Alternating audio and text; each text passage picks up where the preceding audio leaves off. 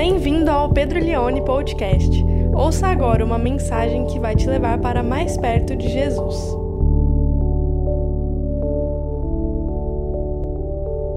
Irmãos, eu quero ler com vocês é, Gênesis capítulo 3. Nós estamos numa série de mensagens intitulada Ser Humano.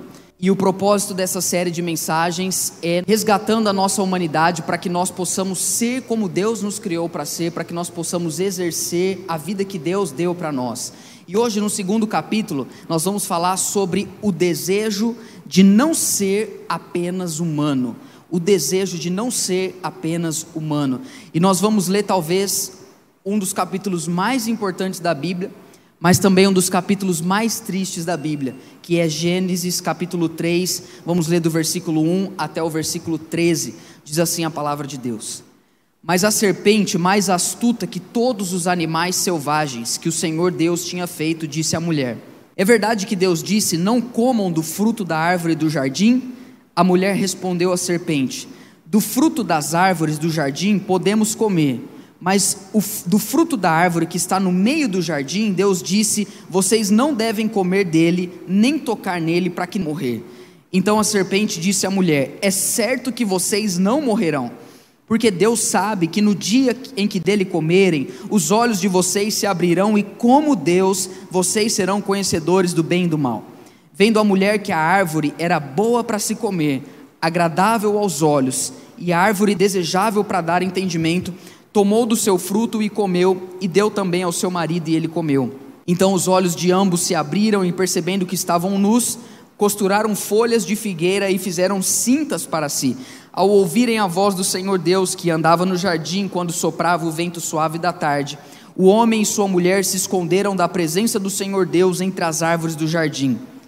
E o Senhor Deus chamou o homem e lhe perguntou: Onde você está? Ele respondeu: Ouvi a tua voz no jardim e porque estava nu tive medo e me escondi. Deus perguntou: Quem lhe disse que você estava nu? Você comeu da árvore que ordenei que não comessem? Então o homem disse: A mulher que me deste para estar comigo, ela me deu da árvore e eu comi. Então o Senhor Deus disse à mulher: Que é isso que você fez? E a mulher respondeu: A serpente me enganou e eu comi. Em 1970, um psicólogo da faculdade de Stanford ele fez uma pesquisa com crianças de 4 anos de idade, que consistia em testar elas por meio de um marshmallow, é o chamado teste do marshmallow. Era uma mulher, ela entrava numa sala e aí tinha uma criança e a sala toda fechada com um vidro assim, mas a criança não conseguia ver ninguém, mas do lado de fora eles conseguiam ver.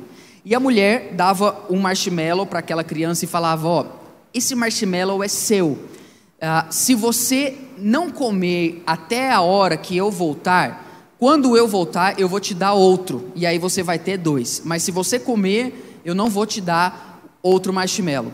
E aí ela saía.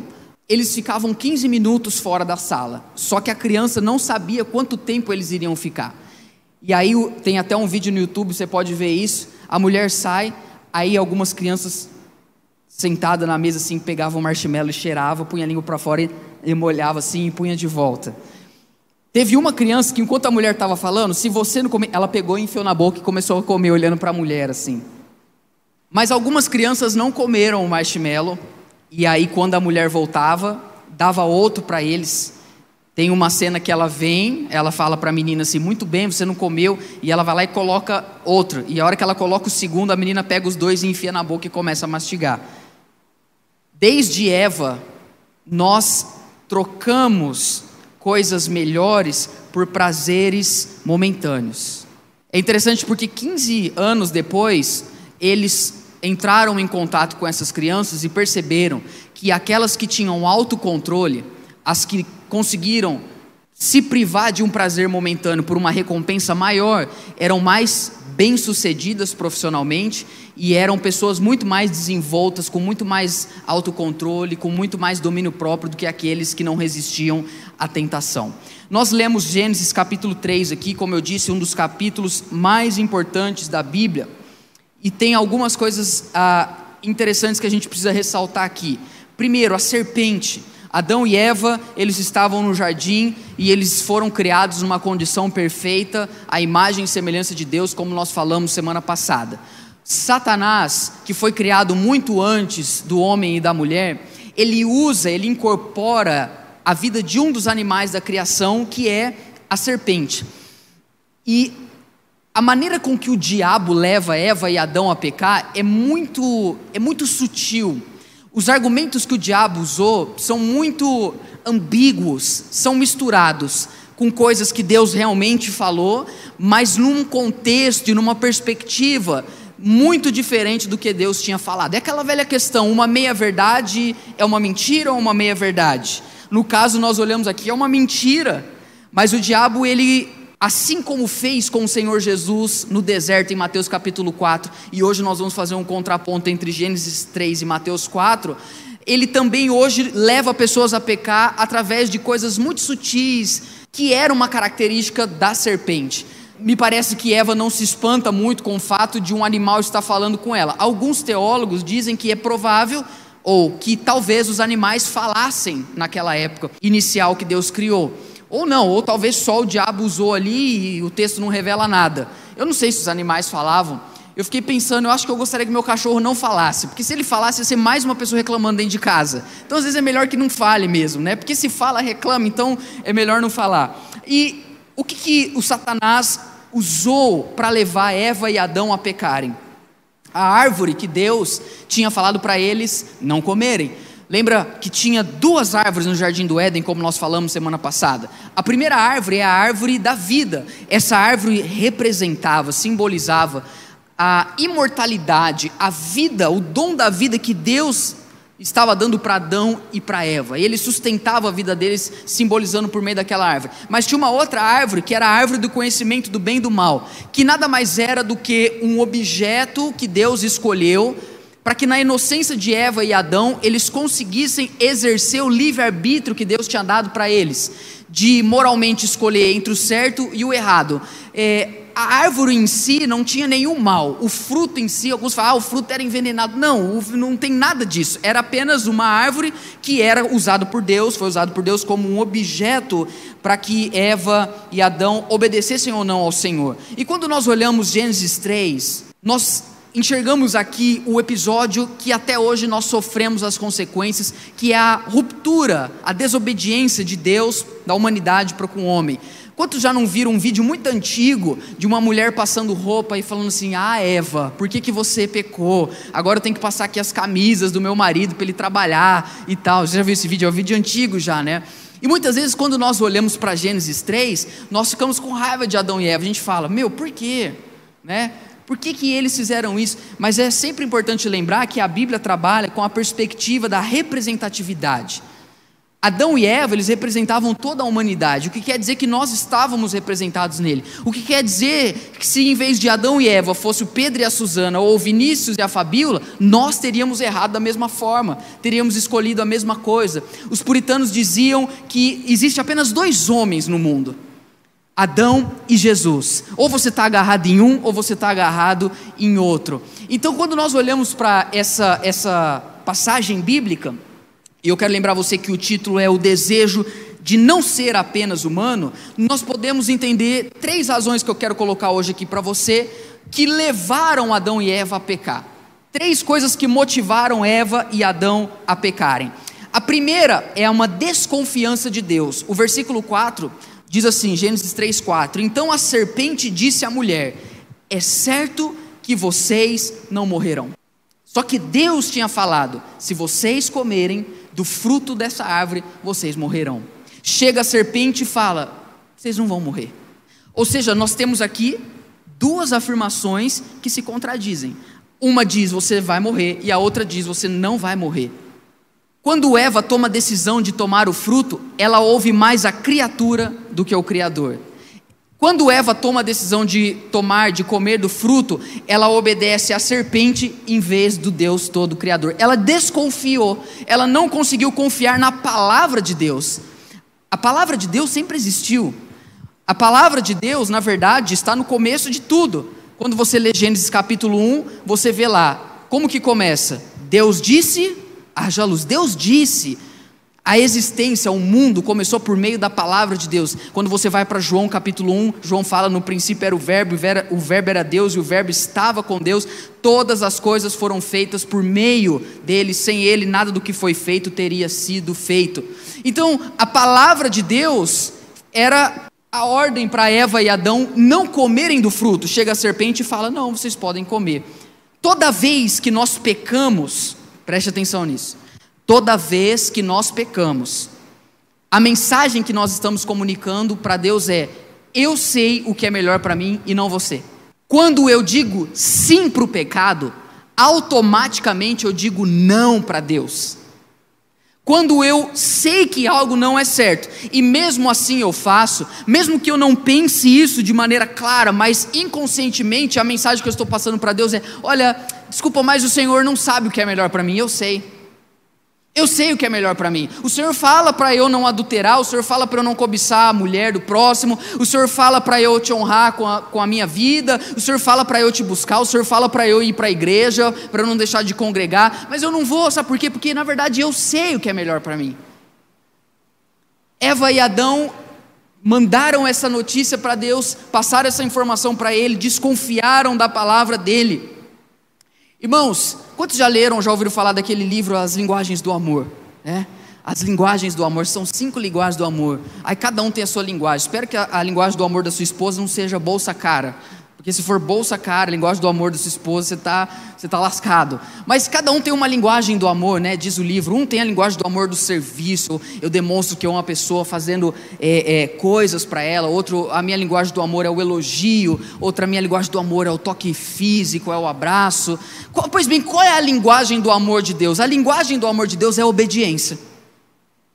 Não adianta você vir e falar, ah, Deus eu te amo, Deus eu creio no Senhor, Deus o Senhor é bom, se você não obedece Ele.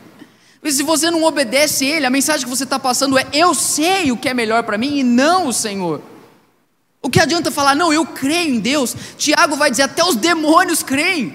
Ah, não, porque a gente pensa que fé é significado de acreditar em Deus, e não é isso, a fé bíblica não fala sobre acreditar em Deus. Tiago fala: até os demônios creem e tremem diante de Deus.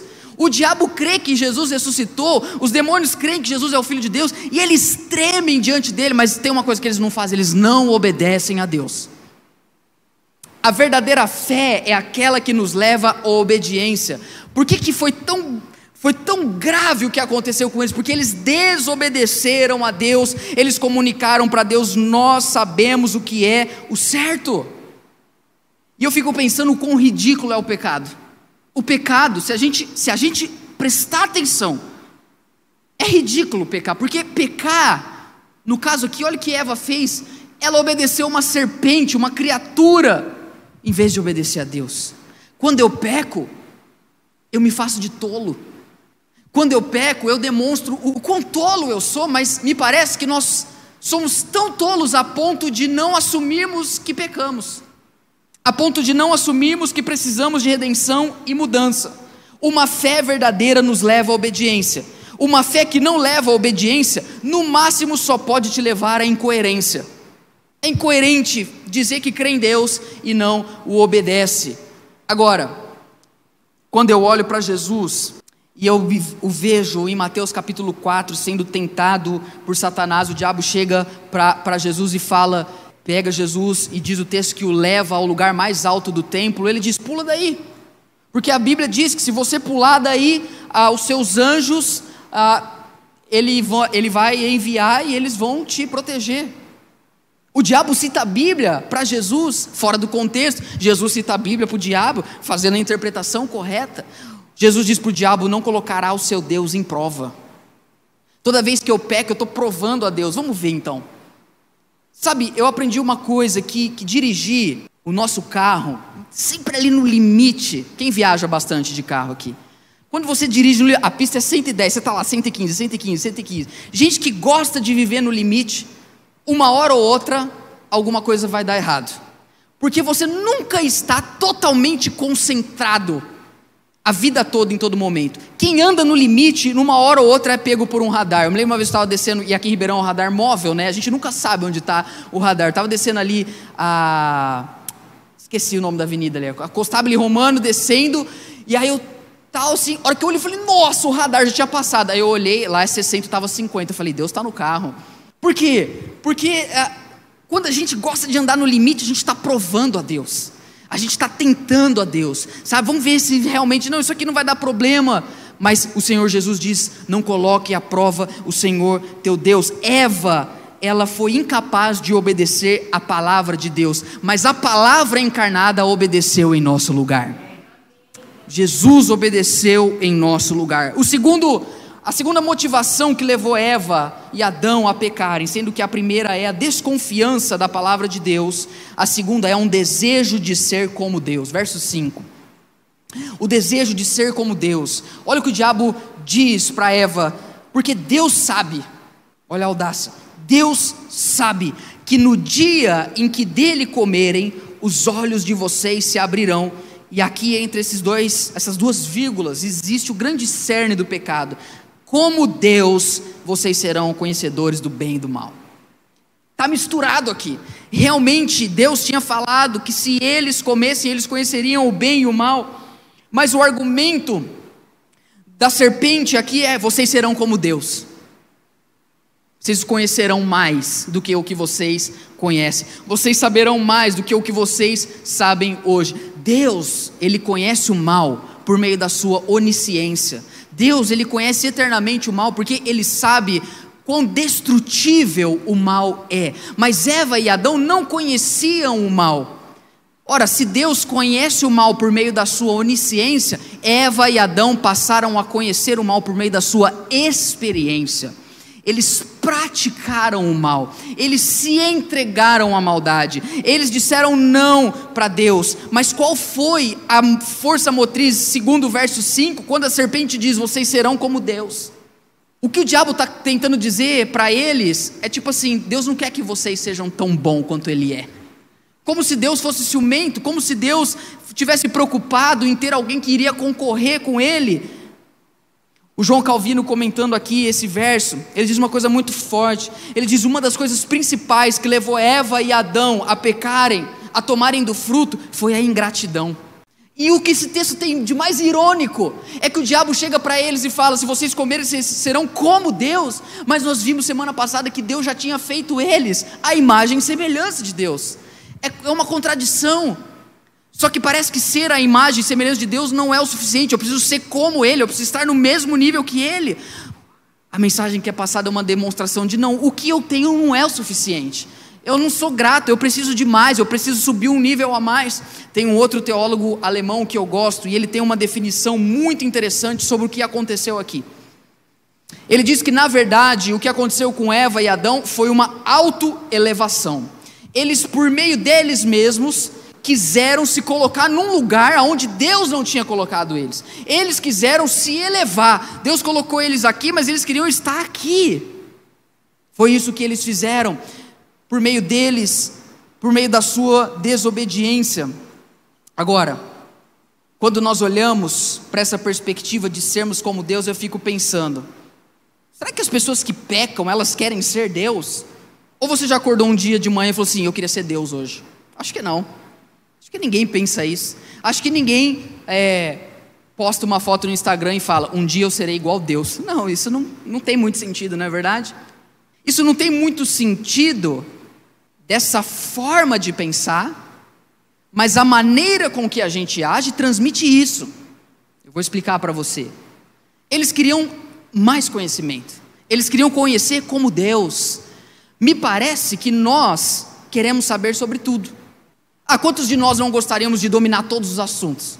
Quantos de nós não gostaríamos de falar bem sobre política, sociologia, sobre matemática, sobre física quântica, sobre é, antropologia, sobre teologia, conhecer a Bíblia toda? Quantos de nós não gostaríamos de saber dar conselhos para todas as pessoas. Quantos de nós não gostaríamos de acordar um dia e falar: Eu sei como resolver a minha vida, eu não preciso de Deus? Quantos de nós um dia não gostaria de ver uma situação, um problema na nossa vida, um problema no nosso casamento, e nós mesmos, por meio de nós, da nossa inteligência, da nossa capacidade, dizer: Eu não preciso de ninguém, eu vou resolver essa situação aqui? Quantos de nós não gostaríamos de olhar para o mundo e ver toda a desgraça que o mundo é envolto e dizer: Eu vou resolver isso? Pois bem, todas as vezes que nós desejamos fazer essas coisas, nós estamos querendo ser como Deus é. Só Deus sabe tudo. Mas me parece, quando eu entro nas, nas redes sociais, que não essa é a realidade. Me parece que hoje todo mundo sabe sobre tudo. Todo mundo tem uma opinião sobre tudo. Todo mundo sabe como fazer o mundo ser um lugar melhor. Todo mundo sabe, mas ninguém quer fazer. Como tem uma, uma frase muito profunda de um filósofo, que eu gosto muito, ele diz o seguinte: todo mundo quer gelo, mas ninguém quer pôr a forminha no congelador. Eu vou dar uma dica aqui para você. Quando alguém talvez vier e perguntar alguma coisa para você, você fala assim: então, eu não sei. Ah, qual, qual, a sua opinião sobre a resolução das eleições norte-americanas que aconteceu essa semana? Você olha bem a pessoa e fala: cara, eu não sei opinar sobre isso porque eu não domino esse assunto. Uau! Será que você tem essa humildade? Será que você tem humildade para ver que existe um problema na sua vida e pedir ajuda? Você pode me ajudar, eu não sei como resolver isso. Você pode dizer, me dar uma direção, me dar um conselho, você pode fazer uma oração por mim, mas todas as vezes que nós queremos não depender de pessoas, não dependermos é, é, é de nenhuma ajuda e termos todo o conhecimento, toda a sabedoria, o que nós estamos comunicando é: eu quero ser como Deus. Só Deus é aquele que pode fazer tudo o que Ele quer. Só Deus é aquele que tem poder para fazer tudo o que Ele deseja. Só Deus sabe todas as coisas. Só Deus é poderoso o suficiente para mudar a vida das pessoas. Nós não mudamos as pessoas, nós não temos poder para mudar nem mesmo a nossa vida. Agora, talvez você pense, nossa, mas esse Deus é meio excêntrico. Por que só Ele pode saber? Por que, que eu não posso saber de tudo que eu quero saber? Bom, na verdade, não. Na verdade, é justamente o oposto. Se por um lado Adão e Eva tiveram uma auto-elevação, o nosso Deus teve um auto-esvaziamento. Ele fez o caminho exatamente oposto. Eu quero ler um texto muito importante desse contexto para nós, que é Filipenses 2, a partir do verso 5. Se puder pôr na NVI agora, Dri, por favor. Filipenses 2, a partir do verso 5 até o versículo 8. Olha o que o apóstolo Paulo ele vai dizer para nós: seja a atitude de vocês a mesma de Cristo Jesus, que embora sendo Deus, não considerou que o ser igual a Deus era algo que devia apegar-se. Verso 7: Mas esvaziou-se a si mesmo, vindo a ser servo, tornando semelhante aos homens. Qual é a condição do ser humano? Ser servo. A humanidade existe para servir, não para ser servida. Ora, se Deus quer nos servir, logo ele precisa se tornar homem. Jesus fez exatamente o oposto. Adão se auto-elevou para ser como Deus, mas Jesus se auto-esvaziou para ser um conosco, para nos servir. Ouvi numa pregação do pastor Neil Barreto semana passada, indo para Rio Claro dirigindo, eu gosto muito de ouvir ele. Ele fez uma afirmação que me, assim, de, olha, dilacerou meu coração. Ele disse: Hoje é muito fácil a gente identificar uma pessoa de direita ou de esquerda. Ah, você entra no Instagram da pessoa, no Facebook, e você analisa as postagens, e você logo sabe ali é fácil identificar se ela é de direita ou se é de esquerda, mas a gente já não consegue mais identificar quem é cristão. Não dá para saber. Sabe por que a marca de um cristão, que é um humano redimido, não deve ser aquilo que ele sabe, mas deve ser uma postura de serviço. O homem regenerado, o homem, Paulo diz, tenha o mesmo pensamento de Cristo. O homem que se encontrou com Deus encarnado é um homem que passou a viver para servir. Deixa eu contar algo para você. Você não é a pessoa mais importante da sua empresa. Você não é a pessoa mais importante do seu condomínio. Você não é a pessoa mais importante da sua família. Você não é a pessoa mais importante da cidade de Ribeirão Preto.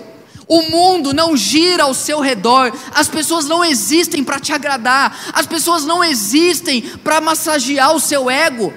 O mundo não foi feito por causa de você, nós fomos feitos para servirmos as pessoas. O mundo, tudo foi feito por causa de Cristo, todas as coisas foram feitas por meio dele, para ele.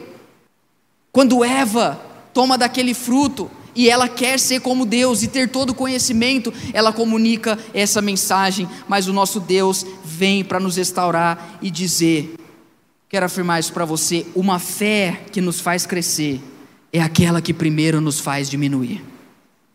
A palavra cristão significa pequeno Cristo. Nós falamos e enchemos a boca para falar do apóstolo Paulo. Sabe o que significa Paulo? Pequeno. Eu me lembro de uma vez lendo um comentário bíblico a respeito daquele burrinho que entrou em Jerusalém com Jesus. Diz a história que o burrinho estava super feliz naquele dia. Ele chegou em casa e falou para a mãe dele: Você não tem ideia. Ontem eu entrei na cidade, todo mundo ficou me olhando, batendo palmeira para mim. O pessoal colocou um monte de coisa no chão. Eu passei, mãe, foi meu dia. Deu uma semana, ele foi fazer o mesmo caminho. Quando ele chegou lá, não tinha nada, não tinha ninguém, não tinha pano, não tinha palmeira, não tinha festa, não tinha palma, não tinha nada. Aí ele entendeu que tudo aquilo estava acontecendo não porque ele estava entrando, mas porque em cima dele Jesus estava. Todas as vezes que as pessoas vêm nos agradecer, elas vêm nos elogiar, elas dizem e externam para nós, a gente tem que se lembrar: eu só sou um burrinho e Jesus está em cima de mim. Vamos aplaudir ao nosso Deus? Terceira e última razão que levou Eva e Adão a pecarem foi o desejo pelo prazer. Olha o verso 6, Gênesis 3, 6. O terceiro motivo que levou Eva e Adão a pecarem foi o desejo pelo prazer. Olha o que o verso 6, ele vai trazer três adjetivos para mostrar para nós como que essa árvore era bonita, era prazerosa. Eva, ela foi tentada por aquilo que Satanás disse para ela, mas também por aquilo que ela viu. Verso 6 diz: "Vendo a mulher que a árvore era boa para se comer". Ó, boa para se comer, agradável aos olhos e árvore desejável para dar entendimento, tomou do fruto e comeu, e deu também o marido, e ele comeu. Três adjetivos, era uma árvore maravilhosa.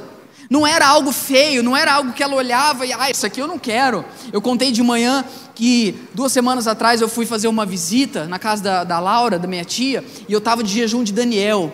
Para quem não sabe, jejum de Daniel é um negócio, é igual passarinho, você só come alpiste assim, você fica ali, nossa, é horrível. A gente fala, eu, eu gosto de jejum. O que, que gosta de fazer jejum, gente? Só não vou falar tá amarrado de jejum, porque tem que fazer, para a gente matar a nossa carne. Mas aí eu cheguei lá, tudo, sentei na mesa, aí ela começou a trazer bolo de leite ninho. Eu falei, meu Deus. Aí tem bolo de chocolate, pão de queijo, aí o suco daqui. Aí eu fui olhando e falei, Deus, nossa, que vontade. Eu falei para ela, eu vou voltar aqui na hora que esses vão terminar. Eu quero exatamente tudo que tinha aqui. Agora, estava pensando, se eu tivesse de jejum e estava lá, tudo, e ela vai lá e, eu trouxe aqui um negócio para você, bolacha, água e sal. Eu lembro uma vez que eu ia viajar de ônibus, meu avô ia me levar para rodoviária, eu estava saindo e minha avó falou assim, não, Pedro, Pedro, vem cá. Se a avó estiver assistindo, vó, ela sabe disso. A avó, minha avó assiste, minha avó, minha avó. Então, aí me chamou, Pedro, Pedro, vem cá, eu preparei um lanche para você na viagem. Aí eu cheguei, ah, avó, pensei, meu, pão de queijo com pernil, é o que minha avó faz com maestria. Cheguei lá, era uma garrafa de água e uma banana. Eu falei, vó, o que, que é isso? Vó, água e banana? Os irmãos, posso falar uma coisa para vocês? O pecado não é água e banana, não. Você não vai ser tentado por coisa que não atrai. O pecado é prazeroso. Permita-me usar a expressão, mas pecar é uma delícia. Mas quando isso desce e você digere, é um veneno que pode te matar.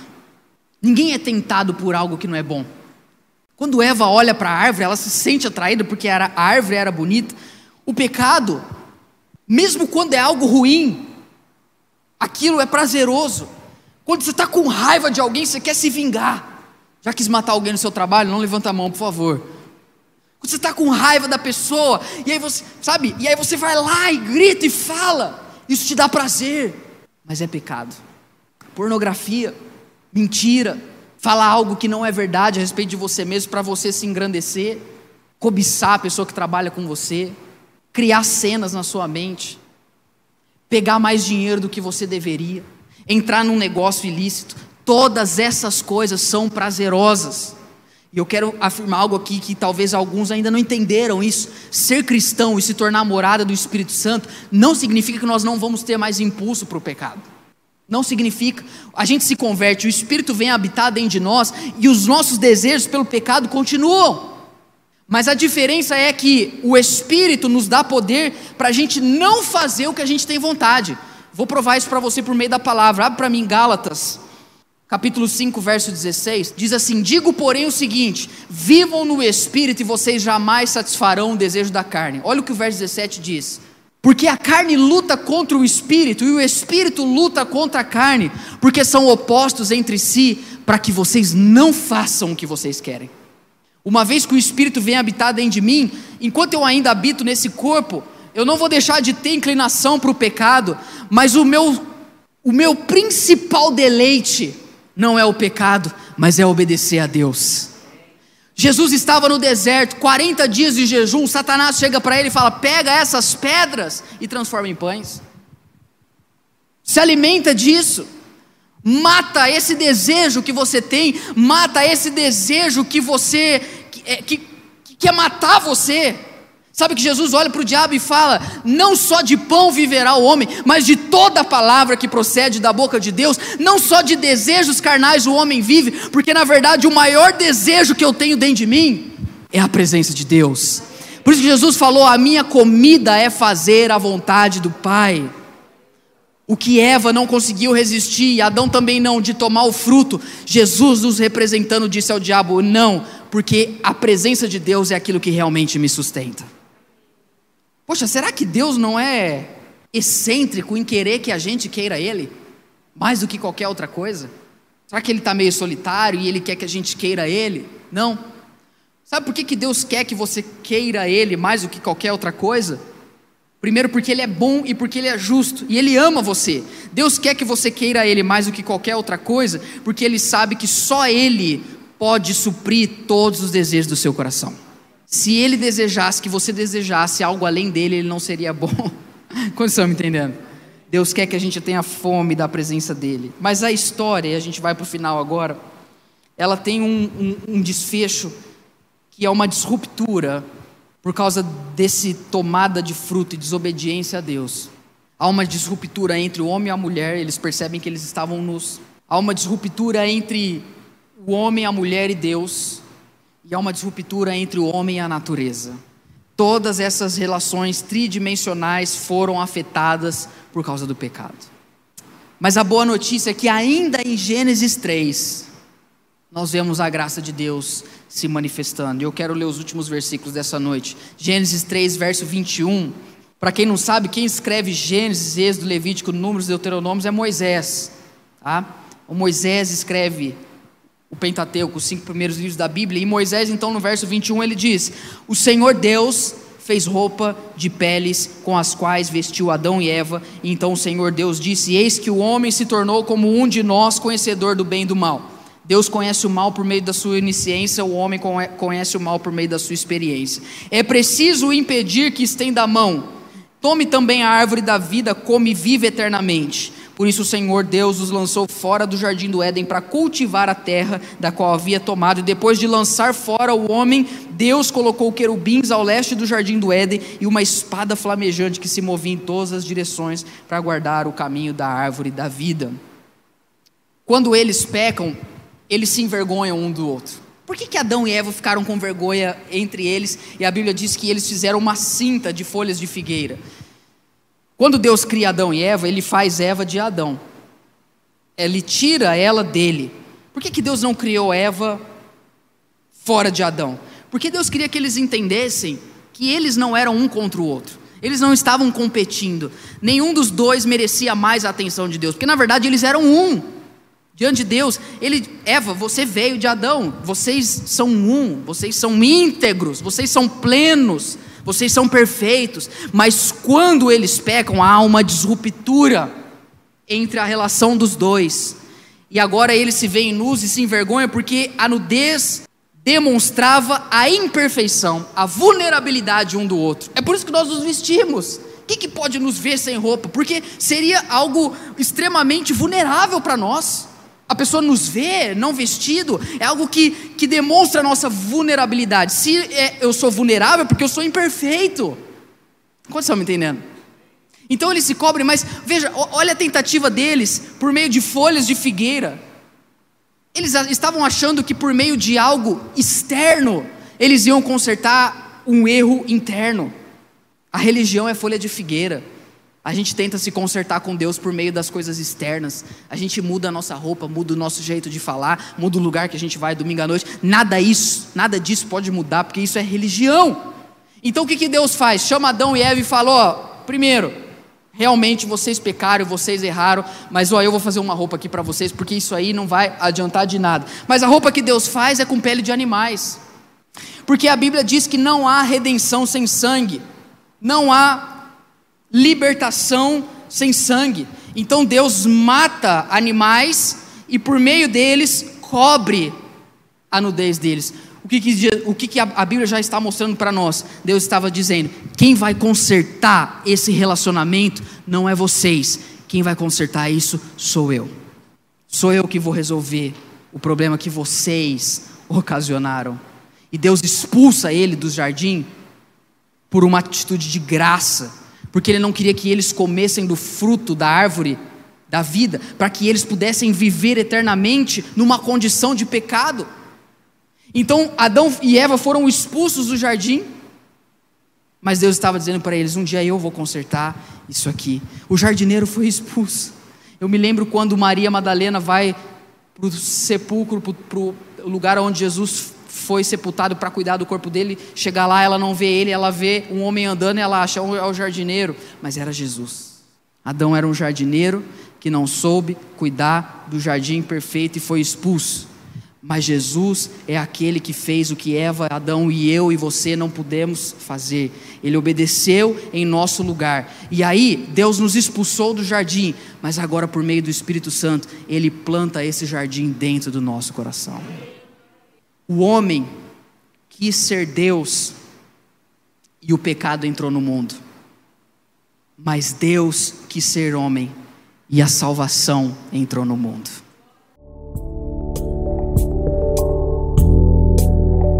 Você ouviu o Pedro Leone Podcast. Compartilhe essa mensagem com seus amigos e até logo!